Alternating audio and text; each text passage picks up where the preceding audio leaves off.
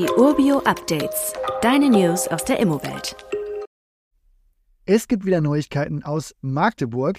Intel, der bekannte Halbleitergigant aus den Vereinigten Staaten, der hat ja ambitionierte Pläne für Magdeburg. Da haben wir schon mehrfach drüber gesprochen. Jetzt gibt es aber hier was Neues, nämlich den Bauantrag. Der Konzern strebt den Bau von zwei hochmodernen Chipfabriken an. Ein solches Vorhaben hat natürlich das größte Genehmigungsverfahren in der Geschichte des Landesverwaltungsamts ausgelöst.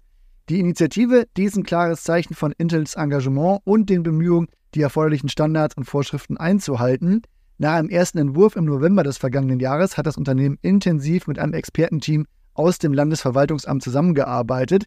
Die Anforderungen zu erfüllen, das war jetzt vielleicht gar nicht so einfach. Dabei geht es nämlich nicht nur um den Bau selbst, sondern auch um wichtige Themen wie Umweltschutz und Nachhaltigkeit.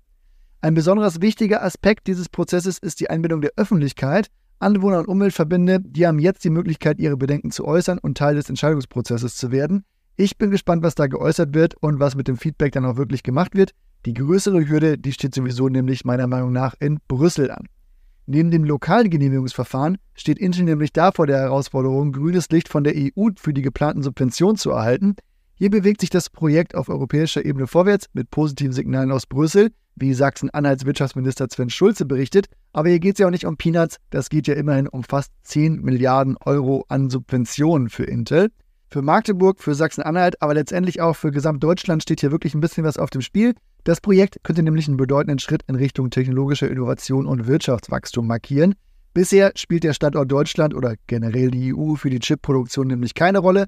Das Jahr 24 verspricht einen Wendepunkt für das Intel-Projekt und möglicherweise für die ganze Technologielandschaft Europas zu werden. Ich halte jedenfalls die Daumen gedrückt, dass die EU da auch bald diese Subventionen freigibt und ich melde mich sicher nochmal dazu, wenn es hier Updates gibt. Bis dahin, macht's gut, bis bald. Ciao. Weitere Details kannst du einfach per E-Mail erhalten. Alle Infos und Links zu diesem Urbio-Update findest du in den Show Notes.